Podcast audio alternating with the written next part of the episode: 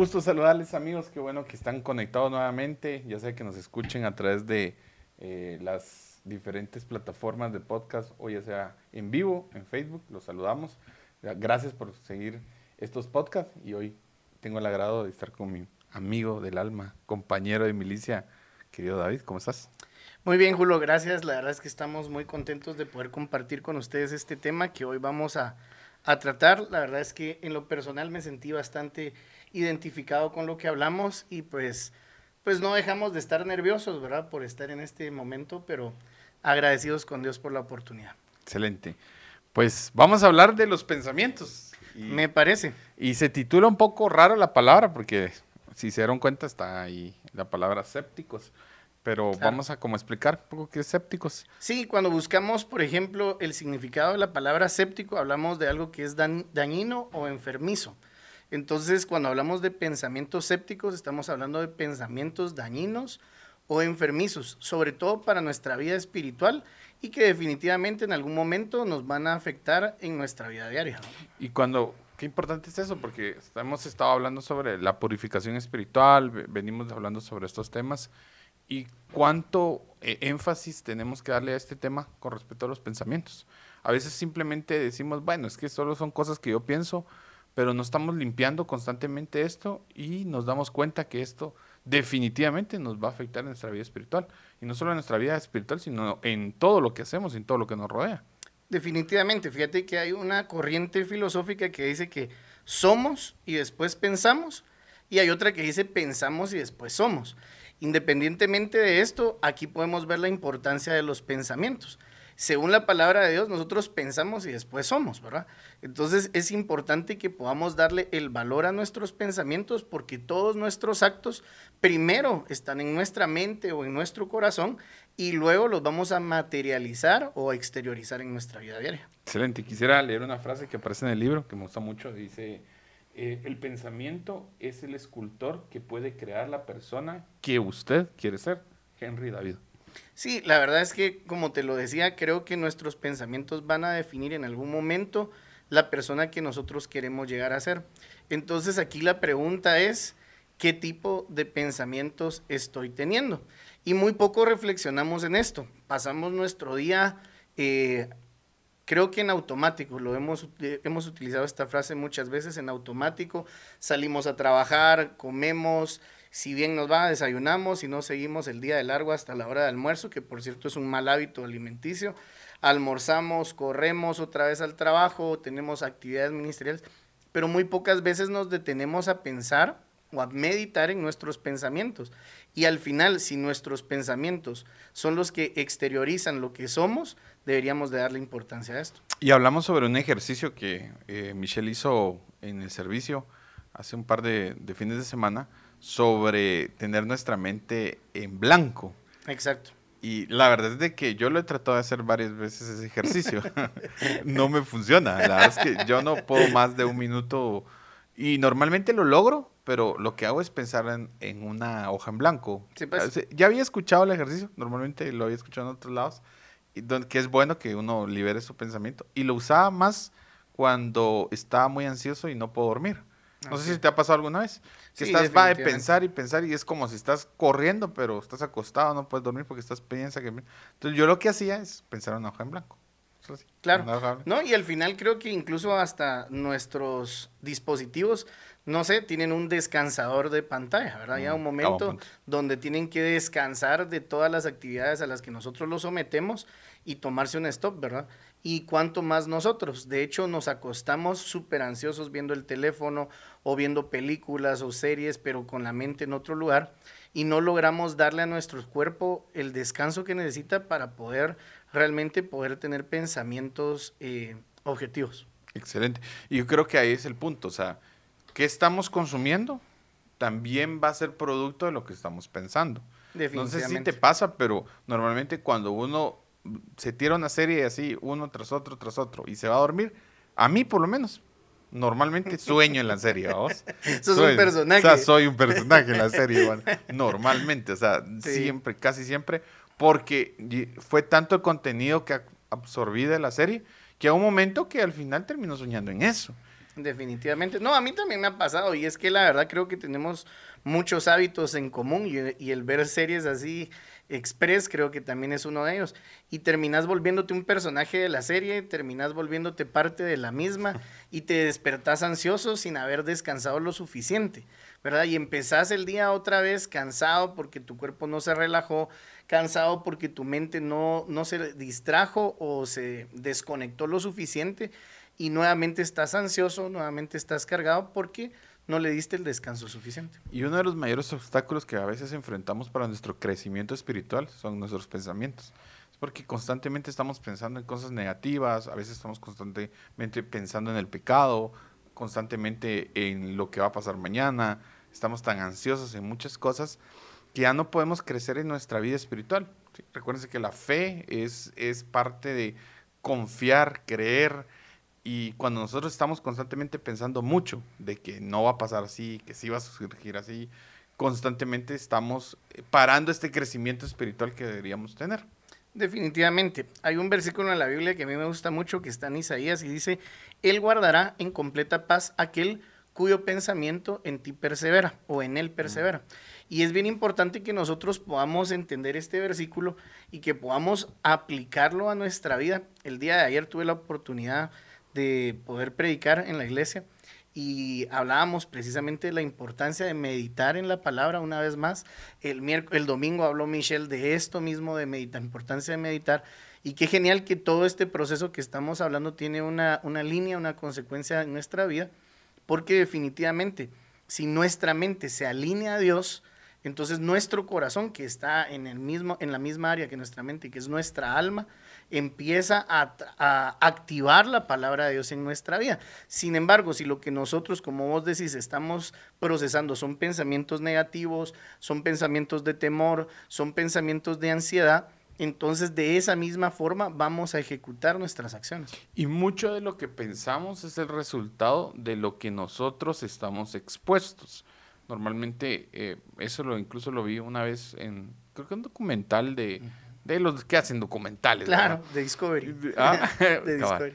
Que básicamente, por ejemplo, muchas de las personas eh, con miedo, ¿sí?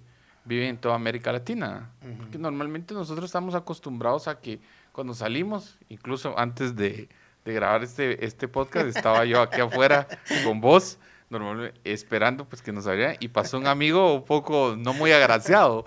Entonces sí sentí un poco raro, sí, sentí un poco raro y uno está como siempre alerta, ¿va? Claro. No como, por ejemplo, en las culturas, ¿qué te digo? De, eh, del otro de primer mundo. De primer mundo, que eso es irrelevante para ellos, irrelevante. Entonces, ¿a qué voy con eso? Normalmente estamos nosotros eh, pensando en las cosas, piensa que piensa. Entonces estamos, esos pensamientos también van a contaminar nuestra alma, van a contaminar nuestra forma de ser, nuestra forma de, de, ejecutar nuestra vida también porque estamos constantemente pensando en lo mismo. Definitivamente, y me, y me reí hace un momento porque si pensamos, por ejemplo, en Holanda y miras caminar a un chavo con el pelo súper rastra, y súper tatuado y con ropa rota, la gente dice, oh, ahí va un lienzo, un artista, vamos. Pero si lo miras aquí en Guatemala, decís, ahí va el jefe de la pandilla, vamos, y, realmente te, te asustas, y son diferentes entornos a los que están expuestos. Entonces, vuelvo al, al versículo de la Biblia, Él guardará en completa paz aquel cuyo pensamiento en ti persevera. Entonces dice la Biblia, para que podamos vivir en paz, necesitamos perseverar en pensar en Dios en continuamente traer a nuestro pensamiento a Dios. Pero no se trata de pasar el día, Dios, Dios, Dios, Dios, Dios, Dios, Dios, sino de realmente qué dice Dios acerca de mi vida o qué dice Dios acerca de mi trabajo. Y en la medida en la que nosotros podamos involucrar a Dios en nuestro trabajo, en nuestro matrimonio y en nuestras decisiones, vamos a poder vivir en paz, porque no depende el resultado de nosotros, sino depende de lo que Dios ya dijo para nuestras vidas. Excelente, y, me, y quisiera hacer énfasis en, lo, en el versículo que dijiste de Jeremías, porque dice una palabra clave, que dice el que eh, persevera, Exacto. el que persevera en pensar en, en, él. En, él, ¿sí? Eso quiere decir de que perseverar no es siempre voy a querer, no siempre lo voy a hacer, o sea, está, está, dando la clave el, el, autor, o sea, perseverar como lo que vos decías, no se trata de pensar solo como decís, Dios, Dios, Dios, Jesús, Jesús, Jesús, que no, me, que no me acepten aquí, como, Jesús, Jesús, Jesús, como yo estaba yo ahí. Entonces, no, pero creo yo que cuando, por ejemplo, viene un, pensamiento de, de, que vos no podés en algo, que vos sos de menos para algo. Entonces, venís y perseverás en lo que Cristo ha dicho vos. No, yo soy real sacerdocio, nación santa, pueblo escogido. Si viene, por ejemplo, una, un pensamiento de, no, ¿para qué vas a seguir adelante en la iglesia? ¿Para qué vas a seguir haciendo esto si ya pecaste? Viene un, pensamiento, yo persevero en decir, Señor, o sea, yo no soy esto, yo soy lo que tú dices que soy. En la palabra dice que tú has pagado el precio de tu con tu sangre mis pecados. Y esa, esa parte de perseverar. Definitivamente, y fíjate que hay un capítulo del libro, bueno, una porción del libro del nuestro capítulo que estábamos leyendo que habla precisamente de eso, ¿verdad? De poder nosotros en alguna manera poner por encima de nuestra realidad la realidad de Dios, ¿verdad? Y él hablaba, por ejemplo, el autor hablaba, no sé si te recordás, pero hablaba de que él aprendía eh, francés en, el colegio, ¿verdad? Y decía, tuvo la oportunidad el autor de tener una conversación con una francesa que venía de intercambio, dijo, ah, aquí va a ser una gran labia la que voy a soltar en términos chapines, ¿no? Y dice que cuando se sentó a hablar con ella no le fluía, no procesaba, porque cada vez que hablaba la chava en francés, él estaba traduciéndolo al inglés y nuevamente respondiendo al, francés. Sin embargo, hubo un momento de la conversación donde él logró fluir y dice que empezó a procesar su conversación directamente al francés. Y es cabal lo que estamos hablando, porque nosotros en el idioma espiritual, Dios nos dice, es que yo ya te hice victorioso. Sí, pero yo soy perdedor, yo, yo no puedo con esto. Pero Dios dice que Él me hizo victorioso. ¿Cómo entra la victoria de Dios en mi vida? Empezamos a tratar de procesar la verdad de Dios en mi verdad para luego volver la verdad de Dios en mi verdad. no sé si me explico. y al final se vuelve bien difícil poder creer y al mismo tiempo actuar en fe cuando lo que necesitamos es empezar a actuar en fe sobre lo que Dios dice de mí. Excelente, me encanta ese punto porque eh, creo yo que es de las cosas que nos siempre nos dice alguien cuando está enseñando otro idioma. Yo recuerdo muy bien que lo primero que dice la maestra de inglés es no piensen en español, piensen en inglés. Y yo así como, ¿cómo, voy a pensar en inglés y no sé ni siquiera cómo decir guachuguicho? Sí, eso sí está bien difícil. está difícil, No, pero es, es lo importante, o sea, lograr pensar, porque si no vos estás constantemente traduciendo y no fluís en lo que realmente necesitas fluir. Pero qué buen punto es esto, porque no, no decís, bueno, voy a empezar esto. Ah, pero es que yo no sirvo para esto. Ah, me recuerdo que Cristo dice que no, o sea, de una, o sea, yo pienso en la, con la misma mentalidad de Cristo, o sea, yo voy porque Cristo eh, vive en mí, no por mis fuerzas, no lo hago porque yo soy bueno, sino porque Cristo habita en mí. Definitivamente, y fíjate vos que hay algo que a mí me gusta de esto que estamos hablando porque se viene a mi mente Joab, vamos así súper rápido él es un niño súper inocente y él ve, por ejemplo, a Superman saltar y querer volar y dice, yo voy a saltar y voy a volar.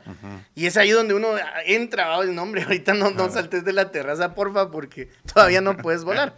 Sin embargo, pasa lo mismo cuando nosotros somos recién convertidos. O sea, eh, fuimos los pecadores que fuimos, pero conocimos a Cristo y no nos importaba quiénes estuvieran frente nuestra, nosotros les presentábamos el Evangelio sin importar que fueran a decir, no, mano, que vos eras un pecador. No pensaba uno en eso, uno pensaba en presentar a Cristo. Sin embargo, con el crecimiento que llevamos y con el aprender de la palabra de Dios, muchas veces nos volvemos tardos para actuar, ¿va? Y empezamos, ah, la pero ¿cómo le voy a decir yo a este que se acerque al Señor? ¿O cómo le voy a decir yo a este? Y empezamos a cuestionarnos muchas veces por quién soy, por la circunstancia que está a mi alrededor, o por quién es la persona a la que voy a hablarle, cuando realmente quien va a cumplir el propósito de salvación es el Espíritu Santo. Nosotros solo somos el mensajero. Excelente. Yo creo que el punto que vos decís es, por eso es que el Señor decía, eh, seamos como niños, ¿sí? Pero no como niños, no se comporten como güiros, que algunos sí ah, toman ese mensaje. Ya tienen 29 y siguen siendo de 12. De, de 8 Sino en la inocencia, porque mira, el mismo ejemplo de Joab, yo me recuerdo muy bien, eh, él mira mucho a un youtuber que es mexicano, un niño que es youtuber, entonces una vez estábamos con Michelle cuando dice, papi, yo quiero conocer a, mi mejor amigo, a, este pues. youtuber. Entonces, y yo así como, así, ah, pero mi amor, él vive en México. Ajá, ¿y qué? O sea, así como, qué bueno. ¿Cuál es el problema? No, mi amor, está muy lejos, hay que tomar un avión, tomemos un avión. Ah, ok, sí, pero no, no es nomás así. Sea, Claro. Cada vez, pero ¿por qué no? O sea, vamos y tomamos un avión, ¿cuál es el problema? Exacto. Y entonces uno, uno, como ya tiene toda la estructura y es cierto que eh, las situaciones uno las ve diferentes, pierde también esa parte de fe, esa parte de decir, bueno, si realmente el dinero no debe ser complicado, porque Joab no tiene el principio todavía de qué valen las cosas, ¿no? Sí, sí, Por supuesto. compralo. lo- no- normalmente lo que me dice él es siempre, pasa algo, quebró, se quebró compremos otro. Siempre, siempre lo dice así, no hay problema, mami, compremos otro. Así, sí, pues, o sea, de planes de bajar mangos o sea, Claro, desde un árbol. se cuelga ahí, ¿eh? Pero al final, si nosotros entendiéramos que no somos hijos de nuestro Padre y no lo filtráramos en la mentalidad de nuestro actual yo, decir, eh, sí soy hijo de Dios, pero, pero hay una naturaleza, ¿va? Exacto. Entonces vos filtras así como decís, no, pues sí soy hijo de Dios, pero soy hijo de mi papá, y mi papá no tiene dinero. Y, o sea, Ujú. entonces te tarda, tardas mucho en creer esto, los resultados no son los que vos querés, si cuando vos te tenés que decir, mira, yo soy hijo de Dios y voy a actuar en fe según lo que la palabra de Dios dice en mi vida. Y definitivamente esto lo podemos ver y lo pueden ver cada uno de ustedes reflejado en algún área de su vida, en su negocio, en su trabajo. Alguien podría decir, a mí me encantaría esta plaza que está disponible en el trabajo, pero yo no puedo, pues. Si apenas tengo tres años de universidad, pero tengo la experiencia, pero puedo desarrollarlo. Sí, pero hay otros con otro título más grande. No, cuando nosotros venimos y sabemos que el- el valor que Dios nos da a nosotros y que si es la voluntad de Dios, Él va a abrir esa puerta, nosotros vamos a entrar sin temor. Y vamos a decir, miren, buenos días, quiero aplicar a esa plaza, ¿verdad?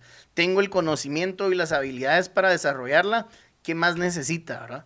Y creo que esa fe, ese actuar sin, sin temor, eh, es lo que nos dice Proverbios capítulo, vamos a ver, 4.23, que guardemos nuestro corazón, porque en la medida en que nosotros empezamos a llenar nuestro corazón de cosas externas que no vienen de Dios, perdemos esa libertad que ya Dios nos dio, perdemos esa confianza de actuar en fe y por eso nos lo dice, guarda tu corazón sobre todas las cosas. Excelente. Quiero leer otra escritura que dice 2 Corintios 10.5. Dice, destruir, destruimos argumentos y toda altivez que se levante en contra del conocimiento de Dios y llevamos cautivo todo pensamiento para que se someta a Cristo.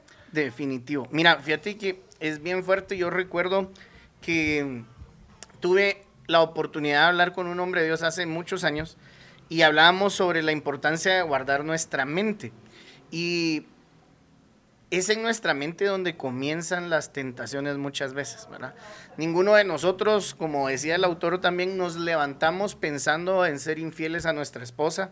Ah, no, hoy me voy a meter con la secretaria. Ah, hoy no, hoy me voy a meter con la de la alabanza. Hoy voy a no, sino simplemente empezamos a permitir que muchos pensamientos se aniden en nuestra mente o en nuestro corazón y decimos, puchica, qué bien se mira esa compañera, ¿va? A la gran, se miraría mejor aquí debajo de este brazo, ¿va? O debajo de estos dos, ¿va? Y cuando empezás a permitirte ese tipo de pensamientos, no se va a quedar ahí, va a continuar. Y va a continuar al punto de que eso nos va a dar como fruto el pecado en nuestras vidas. Por eso es que dice, las armas de nuestra milicia no son carnales, sino poderosas en Dios para destruir toda altivez que se levante en contra del conocimiento de Cristo. Entonces, ah, tanto que hablar de esto. Sí, pero me encanta eso porque nosotros normalmente estamos como exponiéndonos a esos pensamientos y como Pablo lo, está, lo decía, un pensamiento es como cuando uno engendra un hijo, dice. Así lo, yo creo que fue Pablo, si no, Dios, no estoy mal. Entonces dice, uno lo piensa, se engendra, ¿sí? Pero para que llegue a ser pecado, ¿sí? Tiene que dar luz, dar luz el pecado. Sí, hay que concebirlo. proceso, hay que Ajá. concebirlo. Lo piensa, termina la el- se concibe, crece Y da luz. y da luz el pecado. Por supuesto. Entonces, ¿cuál es el punto? Es que nosotros siempre vamos a ser tentados y la tentación está afuera.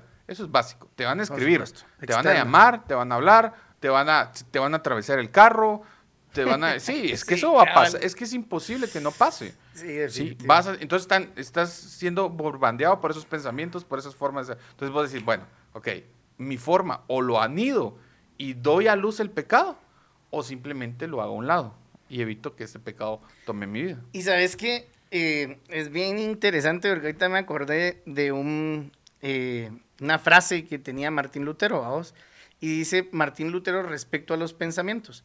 No podemos evitar que los pájaros vuelen sobre nuestras cabezas, pero sí puedo evitar que hagan nido en mi cabeza. Y lo mismo es con los pensamientos. Yo no puedo evitar ver a alguien y, tener un pensamiento respecto a esa persona, no precisamente sexual, ¿va? Puedo ver a alguien, ah, este, ya viene este, me cae mal, ¿va? O sea, no puedo evitar tener ese primer pensamiento de impacto, pero sí puedo evitar seguir pensando en eso, darle libertad a mi pensamiento y decir, no, hombre, si no, hay tan mal vestido que viene y siempre es bien hipócrita y ni saluda y ahora que se cree, ahí está abrazando a aquel y como, no, permitirme ese pensamiento o cortarlo de raíz y decir, no, señor, no quiero esto en mi vida. Y ahí era lo que te quería decir, que fíjate que hay algo, no sé si, si es científico, si es lo que sea, pero cuando estás teniendo un pensamiento que no está bien y quieres borrarlo, basta con sacudir tu mente o tu cabeza y automáticamente perdés la conexión de los pensamientos que tenés. Y quisiera realmente invitarlos a que lo prueben, mucha de verdad, no, no, no tengo pruebas, pero tampoco tengo dudas. De verdad sería genial que pudiéramos probarlo. Y a mí me ha funcionado muchísimo en mi vida porque los ¿Ah, pensamientos, sí? te lo prometo, de verdad, me ha funcionado muchísimo. Cuando estoy meditando o estoy siendo tentado en algún área de mi vida y yo ya sé, ya identifiqué que ese pensamiento no se va, sacudo mi cabeza y en ese momento tengo libertad de mi pensamiento y busco hacer otra cosa. Pero hay, hay momentos en el que pensamiento se anida en tu mente y, y, si no haces algo para salir de él, terminas ejecutando alguna acción que no está bien. Excelente, qué buen tip. Lo voy a utilizar. Probalo, mano. De verdad que es muy bueno. Todo el mundo, cuando, porque todo el mundo va a menear la cabeza. Como que tuvieran la chiripeorca. pues básicamente, o sea, el libro habla sobre cuatro pensamientos, quería quisiera leerlos oh, y hablar un poco sobre eso. Dice, pensamiento eh, que normalmente produce pensamientos negativos o crónicos, ese es uno. La ansiedad, eh, primero es, perdón, pesimismo, ansiedad, amargura y crítica. Okay. Cuatro tipos de pensamiento. Empecemos con el pesimismo. El pesimismo es aquello que conozco a varios, vamos, ahorita vienen muchos a mi mente que soy bien pesimista, no sirvo para nada, no me toman en cuenta, eh, solo son algunas personas, eh, borrato, sacudí tu mente, sacudí. solo toman en cuenta algunos y este tipo de pensamientos son fatalistas, pues. O sea, siempre te llevan a la derrota, siempre te llevan a menospreciarte. Y eso podría llegar a decir alguien que es humilde, es una falsa humildad porque es pesimista, continuamente está pensando en la derrota y continuamente está pensando en que no es digno o que no puede hacer las cosas. Y es importante decir que no es que no seamos realistas. Por ejemplo, sabemos que vivimos en un país eh, en vías de desarrollo, un país que definitivamente, eh, definitivamente está muy complicado, que la política no es lo que queremos, que el trabajo no está como nosotros queremos, pero ¿Qué pasa si yo me tiro al otro lado, al otro lado de la moneda y empiezo a decir, sí, es que aquí nunca voy a encontrar trabajo? Primero, vamos a hablar sobre también más adelante sobre tu boca, lo que confiesa, pero estás confesando algo. Si no vas a conseguir, no vas a conseguir. Estás pensando, no, es que a mí no me van a pagar bien, es que esto y esto. Estás constantemente pensando en eso y la palabra no lo leímos anteriormente, pero lo decía, creo que es Proverbios, tal cuáles son tus pensamientos. Tal es él. Tal es él. Entonces estás diciendo, no, es que yo soy esto, yo soy lo otro, es que a mí no me toman en cuenta, es que yo esto hago lo otro, y es que por algo tanto lo estás diciendo, te estás volviendo en esa persona y estás constantemente siendo pesimista. Y no sé si te pasa vos, pero los pesimistas contaminan. Por supuesto. O sea, es como un aura así bien fea, así como eh, vos estás sí, que no, que no, que mira, que la vida, que esto, que no tengo dinero, que nunca tienen dinero, nunca tienen nada, o sea, y uno así como dice, sí, la vida es como... Voy a tocar fibras, vos, voy, a, tocar, fibras, en este momento, no sé si va a ser un buen ejemplo, pero mira, pues quiero que pensemos por un momento en la selección de Guatemala, Y, y voy al realismo que vos decís, o sea, nadie está pensando que está en el top 10 del mundo, pues, sí. Pero es tu selección, es tu país. Y si vos estás dispuesto a disfrutarla, como conozco a algunos con los que comparto esa dicha, y cada vez que juega me emociono, y cada vez que juega pienso que va a ganar, y cada vez que juega pienso va a ir al mundial, esta vez va a ser distinta, y lo disfruto, ¿me entendés? No es que no sepa la condición del fútbol que tenemos o la corrupción que existe incluso en el fútbol, pero yo decido disfrutarla. Sin embargo, hay un 70% de personas que son pesimistas, mano, y que se dedican a hablar pestes de la selección, que se dedican a mostrar todo lo malo que está a su alrededor, sin importar el valor que te proporciona el simple hecho de verlos jugar y el disfrutar un partido de fútbol y el disfrutar cada gol, independientemente de que triunfe o no, el disfrutar el partido, ¿me entendés? Y no sé si vos en algún momento has estado del otro lado de la moneda o podrás comprender mi posición, pero esto pasa continuamente, ¿sí? Y muchas personas dicen, no, hombre, yo nunca voy a encontrar un buen trabajo. O sea, yo me conformo. Y de hecho, hoy escuché a una persona que me dice, mira, de lo que sea, si es de ir a lamer el piso, eso voy a hacer. Y yo me reí, pues, ¿verdad? Y me dice, no, es que es, un, es figurativo, me dice, pero la verdad es que estoy desesperado. Pero realmente, este tipo de pensamientos es los, son los que Dios quiere que tengamos. ¿Será esto humildad o será otra cosa? Sí, no, yo creo que haces un punto muy básico. Hablando de la selección, pues lo vamos a hacer a un lado. no, no, era muy bueno. No vamos a profundizar en la selección. No, no, o sea, yo amo la selección y a mí siempre me emociona la, jugar, ver la selección. Pero el punto es de que al final, eh, si tomamos como ejemplo que muchas veces nosotros eh, también, es que el punto es claro vamos a ser borbandeados. Si hablamos de la selección, vamos a ser borbandeados por, por supuesto. mil y un mil de malos resultados. ¿sí? exacto. Vas, vas y vas y vas y crees y crees y crees y nunca pasa nada. ¿sí? Entonces, el punto es de que es tanto lo malo que hay afuera que te lo terminas creyendo. Ese es el punto. Ese es el punto. Creo que vos lograste sacar lo que yo quería decir. es la fe para seguir. No estoy hablando de la selección, pero estoy dando un ejemplo. Pues. Pero es un buen ejemplo. Es un buen ejemplo, porque yo creo que todos, yo creo que todos hemos creído en la selección. Mira, pues te lo voy a decir así, y, y vos entenderás la, la, intención de esta pregunta. ¿Cuántas veces has fracasado? Uh, un montón. ¿Cuántas veces te has equivocado? Pero si nosotros evaluáramos nuestro resultado por las veces que hemos fracasado, no estaríamos acá. Excelente. Ese es el punto. O sea, si yo hoy les contara a ustedes cuántas veces me he equivocado, si les dijera cuántas veces he cometido el mismo pecado, no estaría sentado aquí. Pero entonces he aprendido en alguna medida, no tal vez la que el Señor quiere, pero en alguna medida he aprendido a verme como Dios quiere que me vea. He aprendido a entender cómo Dios, cómo es el proceso de Dios de transformación en la vida de sus hijos, porque dice que la vida del justo es como la luz de la aurora, que va en aumento.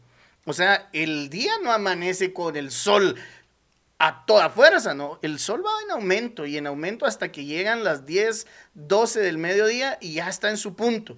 Y luego empieza a descender de nuevo. Y así es la vida, así es el proceso de transformación del hombre y la mujer de Dios.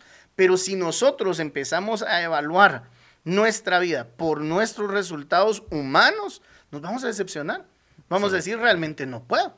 Excelente, me encanta el punto. la logré salvar. La, logramos ahí, la logramos ahí. yo creo que es bien válido, ¿sí? Porque eh, somos expuestos constantemente, pero debemos de entender que en el mundo espiritual tenemos que creer lo que el Señor ha hablado en nuestras vidas. ¿sí? Exacto. Y a pesar de que somos expuestos al pecado constantemente o a la realidad que está allá afuera, tenemos que entender. te voy a hacer un punto acá. A veces creemos que la vida ya no tiene sentido seguir a, o seguir a Cristo no tiene sentido, por ejemplo. Pero la Biblia dice que Cristo va a venir por su iglesia por segunda vez y va a reinar. Amén. Y esa es nuestra esperanza. Y el mundo se pone cada vez peor. Y la Biblia lo dice. Y se va a poner peor. Y sí, movimiento LGTB, QRJG, como son, no sé, es que son varios. Miles de letras. Miles de letras. Sí, sí, que movimiento esto, que feminismo, machismo, todo lo que vos quieras. Y se va a poner más feo. Por la Biblia dice que se va a poner más feo. Y más feo todavía y vamos a ser perseguidos y no vamos a poder hacer lo que estamos haciendo en este momento. Así va a ser. Tal vez nuestros, nuestros propios hijos no van a poder hacer lo que estamos hablando aquí tan abiertamente.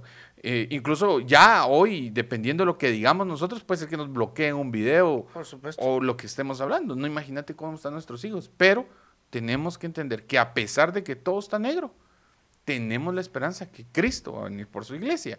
Y ahí debemos de aferrarnos, dejar el negativismo pensamiento y volver a pensamientos más positivos, pero no el positivismo que, que nos venden, que nos dicen que levantate, vos podés, mm. vamos adelante, vos sos un campeón, que como parece de gimnasio, a toro, vos que podés, toro, vamos, toro. No, el ni siquiera no, toro, si me elefante les digo que de toro si no tengo nada. Mamut. ah, pero mamut tiene fuerza. Sí, sí, te dije mamut, No, pero es que al final no se trata de ese, ese positivismo así como sencian, sencian, se me fue la palabra. Son...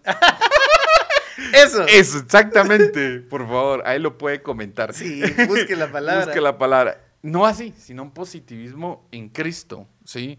En que tenemos esperanza, que el Señor vino a darnos buenas nuevas. Eso es el Evangelio. Por supuesto. Buenas nuevas, ¿sí? Buenas nuevas, porque esto ya está completamente mal, corrompido. corrompido. Pero las buenas nuevas dice, porque creen en mí, hay esperanza. Esa esperanza, y es que hay una verdad que es mucho más grande a la realidad que nosotros estamos viviendo y esa es la verdad eterna de Cristo, esa es la verdad eterna de Jesús.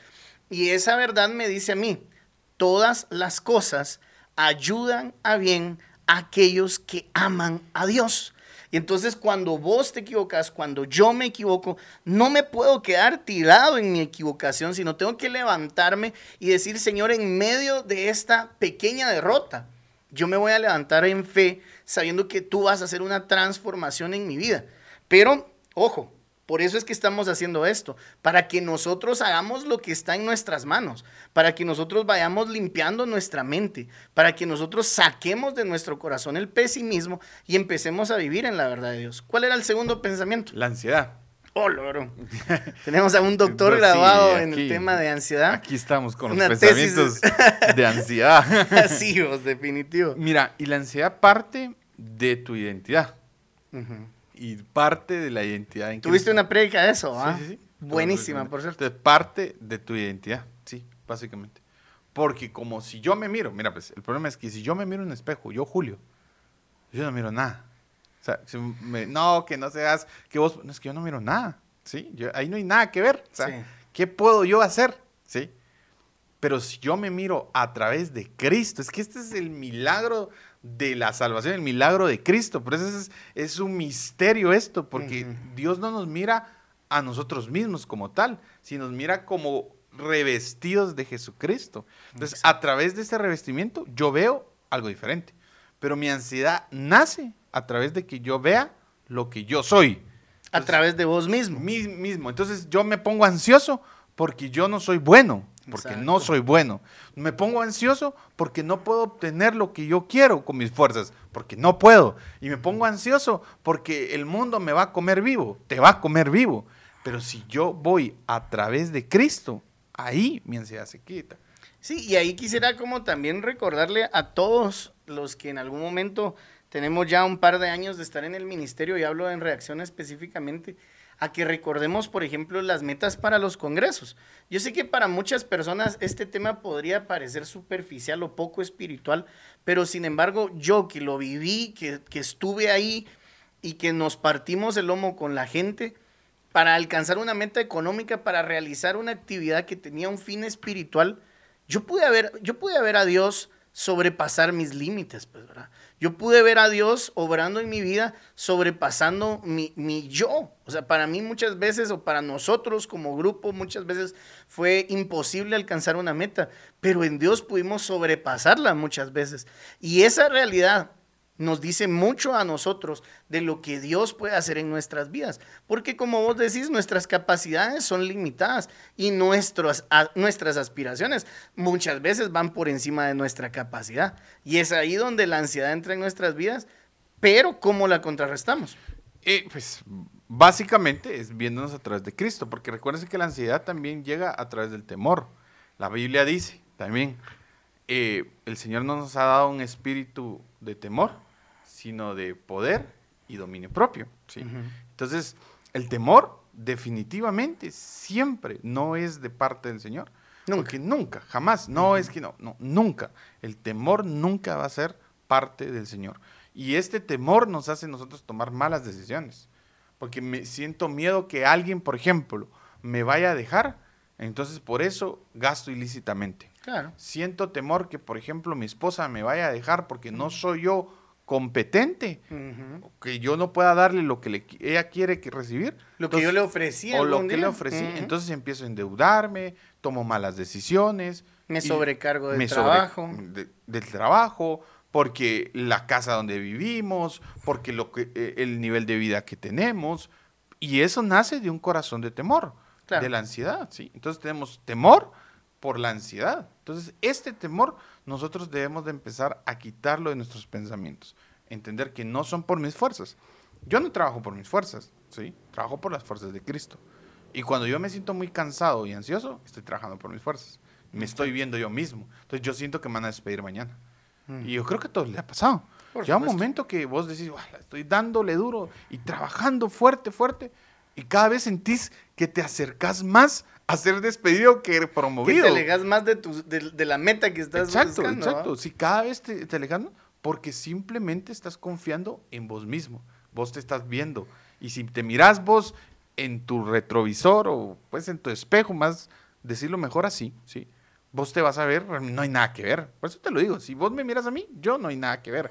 Pero si yo, vos me miras a través de Cristo, ahí vas a ver mucho de lo que Dios tiene en mi vida. Tiene propósito, metas, algo que cumplir.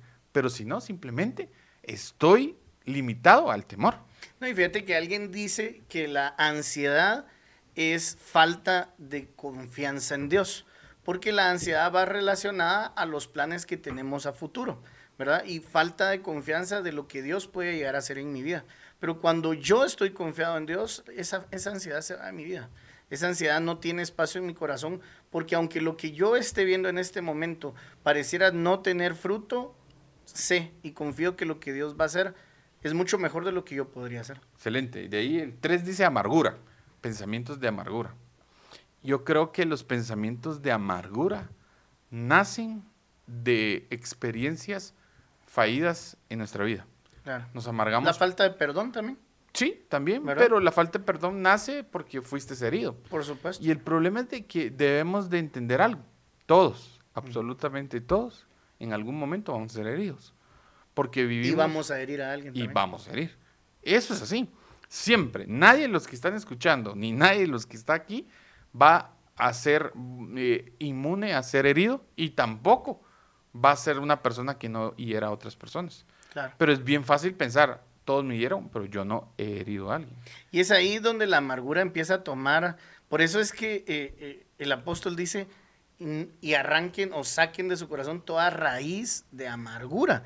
Imagínate si habla de una raíz, quiere decir que esa raíz puede llegar a convertirse en una hortaliza, en un árbol en tu vida, pues, y vivir amargado, pues. Y que nada de lo que suceda te produzca gozo. Por eso el salmista en algún momento de, de- de- de su carrera espiritual dice al Señor, devuélveme el gozo de tu salvación. Porque los problemas, porque las luchas que estaba atravesando en algún momento de su vida llegaron a la amargura a su corazón.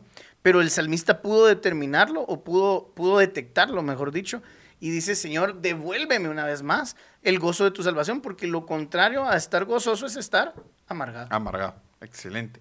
Y yo creo que al final muchos asociamos la amargura con la edad. Así como no es que el viejito es el amargado, ¿verdad? Exacto. Pero no es así. O sea, hay mucha gente joven, muy joven, muy amargada. Porque la amargura nace de una herida que nosotros tenemos, una falta de perdón. A veces eh, hemos tenido malas experiencias con nuestros padres, con nuestros hermanos, con alguna persona o incluso con una relación que hayamos tenido. Una relación que nos haya eh, marcado en la vida porque creímos que nos amaban, porque nos prometieron, porque dijeron esto y nos dimos cuenta que era completamente diferente, entonces nos amargamos, entonces ya no creo en los hombres, ya no creo en las relaciones, ya no creo en el país, ya no creo en nada, o sea, empiezan a, no creen en nada, no creen Claro. en, en absolutamente nada, porque todo mundo te falla, todo mundo te va a fallar. Y sí es cierto, todo mundo te va a fallar, eso es algo que debemos de saber. Es que no Pero existe- tenemos que aprender a vivir con eso. Exacto, porque este es el punto. O sea, todos dicen, no, no tengas amigos porque los amigos tarde o temprano te van a fallar. Y es cierto, así va a pasar. Yo te he fallado, vos me has fallado. Yo he cometido errores con vos, yo he cometido, vos has cometido errores con- conmigo. Porque así es, Por de eso se supuesto. trata. Por eso la Biblia dice, el, hom- el hierro se, Se afila. se afila con el mismo hierro y el hombre se aguza con el hombre. Me encanta esa Me frase. ¿verdad? fascina el aguzador. Esa palabra de Esa- esa- es la tatuate la La- quieren. Agusador. Se la voy a dedicar a mi amigo Diego. Sí, o sea, definitivo. No, pero es que es cierto porque al final de eso se trata. O sea, nosotros constantemente nos vamos a estar trabajando como el hierro, nos vamos a estar limando asperezas, eh, no siempre vamos a sentirnos bien, a veces nos vamos a sentir traicionados, a veces nos vamos a sentir señalados por esas personas. Pero el problema es que si entra la raíz de la amargura, yo no voy a querer ni tener amigos, ni tener relaciones, ni tener nadie que venga conmigo, ni tener la oportunidad de abrir mi corazón. Mira, fíjate que a mí me venía a la mente hace unos días la vida de Jesús y cómo Jesús llevó su ministerio.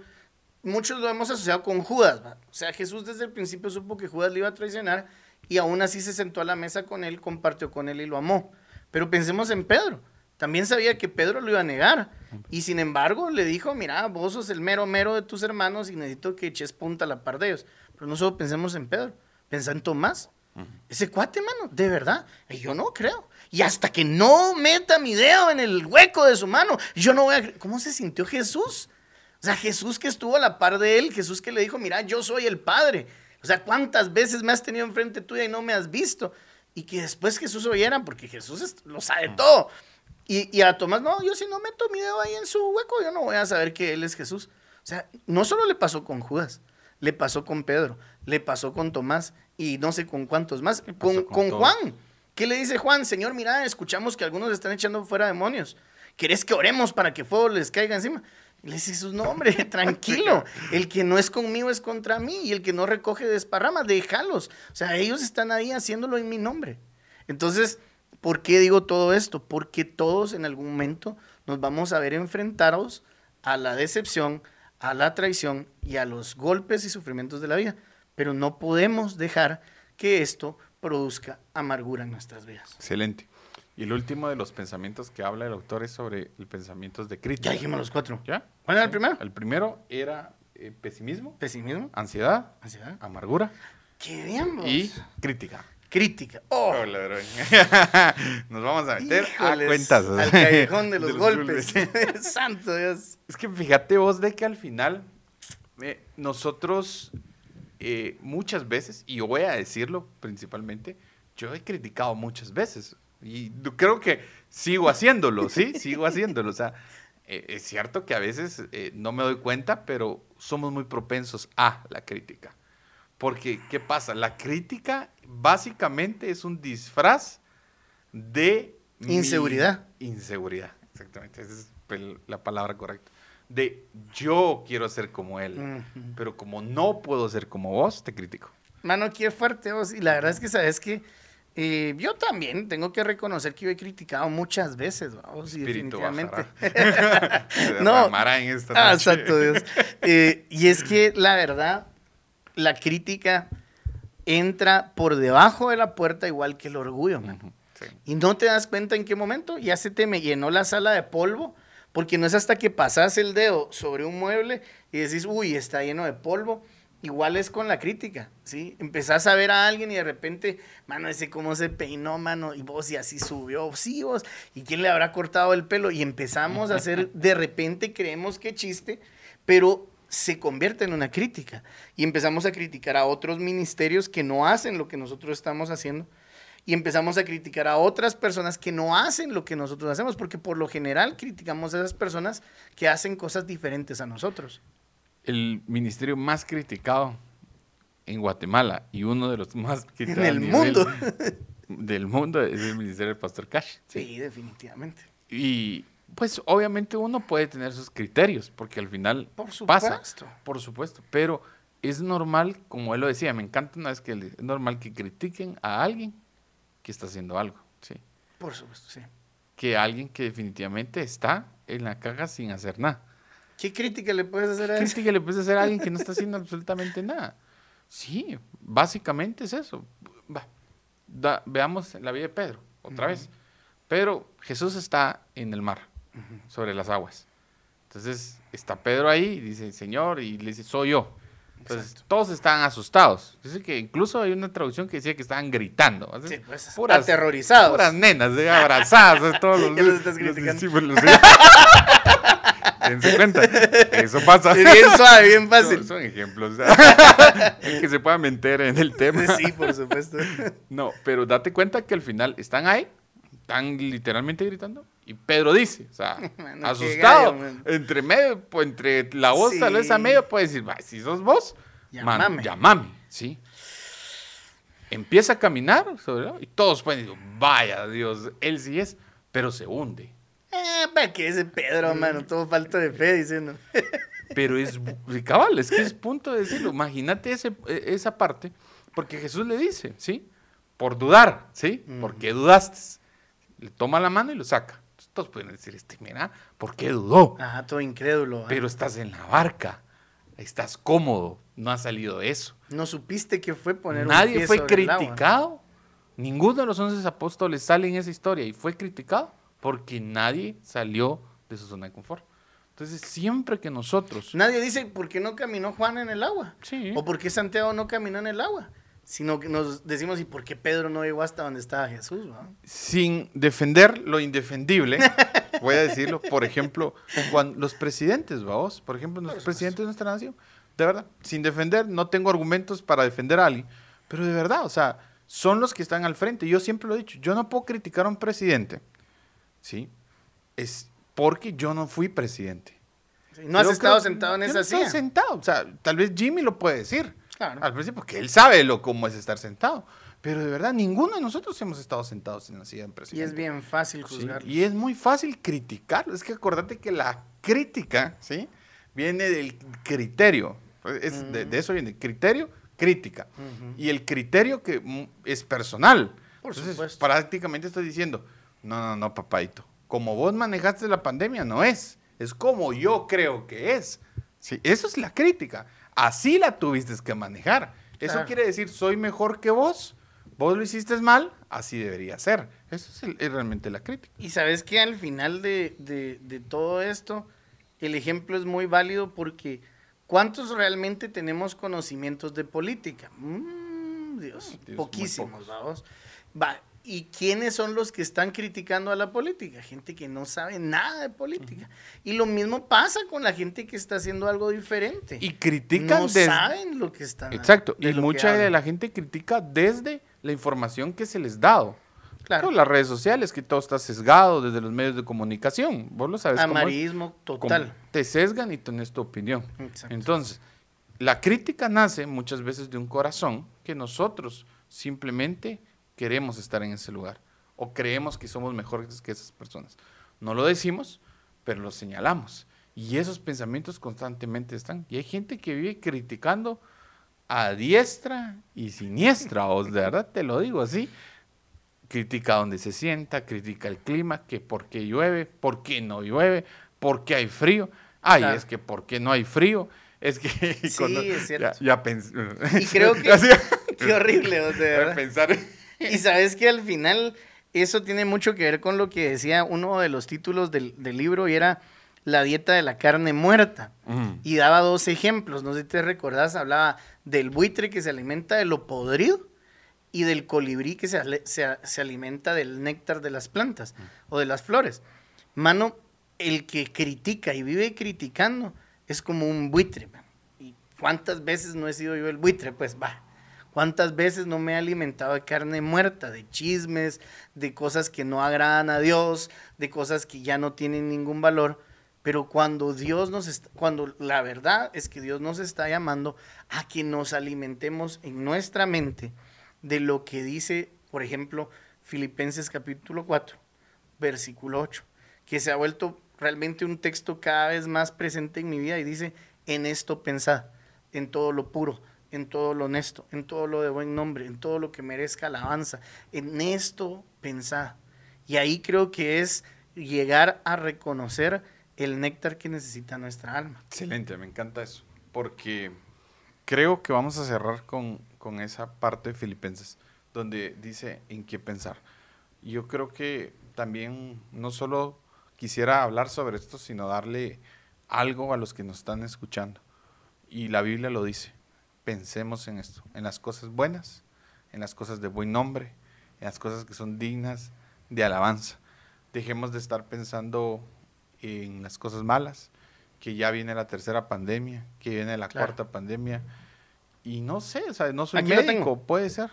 Dice, por último, hermanos, piensen en todo lo verdadero, en todo lo que es digno de respeto, en todo lo que es recto, en lo puro, en lo que es agradable, en todo lo que tiene buena fama. Si estar pensando en Yamatei no trae buena fama, no estés pensando en él. Piensen en toda clase de virtudes y en todo lo que merezca alabanza. Buenísimo. Quiero terminar leyendo Romanos 12.2. Dice, no se amolden al mundo actual, sino sean transformados mediante la renovación de su mente. Sí. Exacto. Renovar. Es que esa, esa renovar, esa es una, una completa metanoia. ¿sí? sí hacer un cambio. es completamente me encanta esta porque esa es una analogía que la Biblia hace de la metamorfosis, porque eh, la renovación que usa en, en, griego. en griego, que es renovación, es eh, metanoia. metanoia, que habla de meta, que es metamorfosis, y noia, que es eh, renovar. Entonces, es completamente. ¿Qué pasa? Cuando una, ¿cómo se le dice? Gusano. Oruga. Oruga se convierte en mariposa Tuvo una metamorfosis. Pero esto es importante. La mariposa nunca más se puede volver a convertir en oruga. Cuando nosotros hemos sido transformados, cambiados y renovados nuestros pensamientos, ya no podemos volver a ser el de podemos volver a ser el de antes. Entonces creo que muchas veces necesitamos una renovación completa de nuestra mente. A veces solo pensamos bonito y no, tengo que pensar. No, pidámosle al Señor que nos da una renovación completa de nuestra mente. Ya no somos esas personas. Ya no soy el, que pensaba en el temor, ya no soy el que pensaba en lo malo, ya no soy el que pensaba en que todo el fatalista. No, yo pienso conforme lo que Cristo dice que yo soy. Yo soy conforme lo que Cristo dice que soy. Y para poder hacer eso necesitamos tener un acercamiento a la palabra de Dios. Necesitamos volver nuestros corazones a su palabra. Necesitamos tomar en nuestra vida hábitos positivos, ¿sí? hábitos que transformen nuestro estilo de vida. Y uno de esos hábitos definitivamente va a ser su palabra. Cada vez que nosotros tengamos un acercamiento más sincero a la palabra de Dios, vamos a encontrarnos que esa misma palabra va a tener una transformación. Pero no solo leer la palabra como un libro cualquiera, sino tomarnos el tiempo de meditar en ella. Primera, eh, Josué capítulo 1, 8 dice, medita en la palabra de Dios de día y de noche, dice. O sea, constantemente meditemos en lo que dice su palabra y lo que quiere para mi vida. Y eso definitivamente va a traer una transformación a mi estilo de vida. Buenísimo. Gracias amigos por estar conectados. Gracias por este tiempo. Gracias David. Gracias Julio, vos también. Excelente tema, me encantó. Y me gustaría que recomendaras, que dijeras. Claro que sí. La verdad es que creo que Muchas veces perdemos nuestro tiempo viendo contenido que no nos edifica y definitivamente hemos aprovechado el tiempo absorbiendo contenido de otros lugares, pero créame, Reacción está creciendo y está creciendo en Dios. Y yo quiero invitarte a ti y a cada uno de los que nos puedan estar viendo que definitivamente podamos acercarnos a este contenido que es muy bendecido y que está diseñado para edificar tu vida. Buenísimo. Muchas gracias por estar conectados. Compartan en todas las redes sociales mándeselo a un amigo, consúmanlo y sobre todo, recuérdense, hagamos una renovación de nuestra mente. Que Dios les bendiga. Dios les bendiga.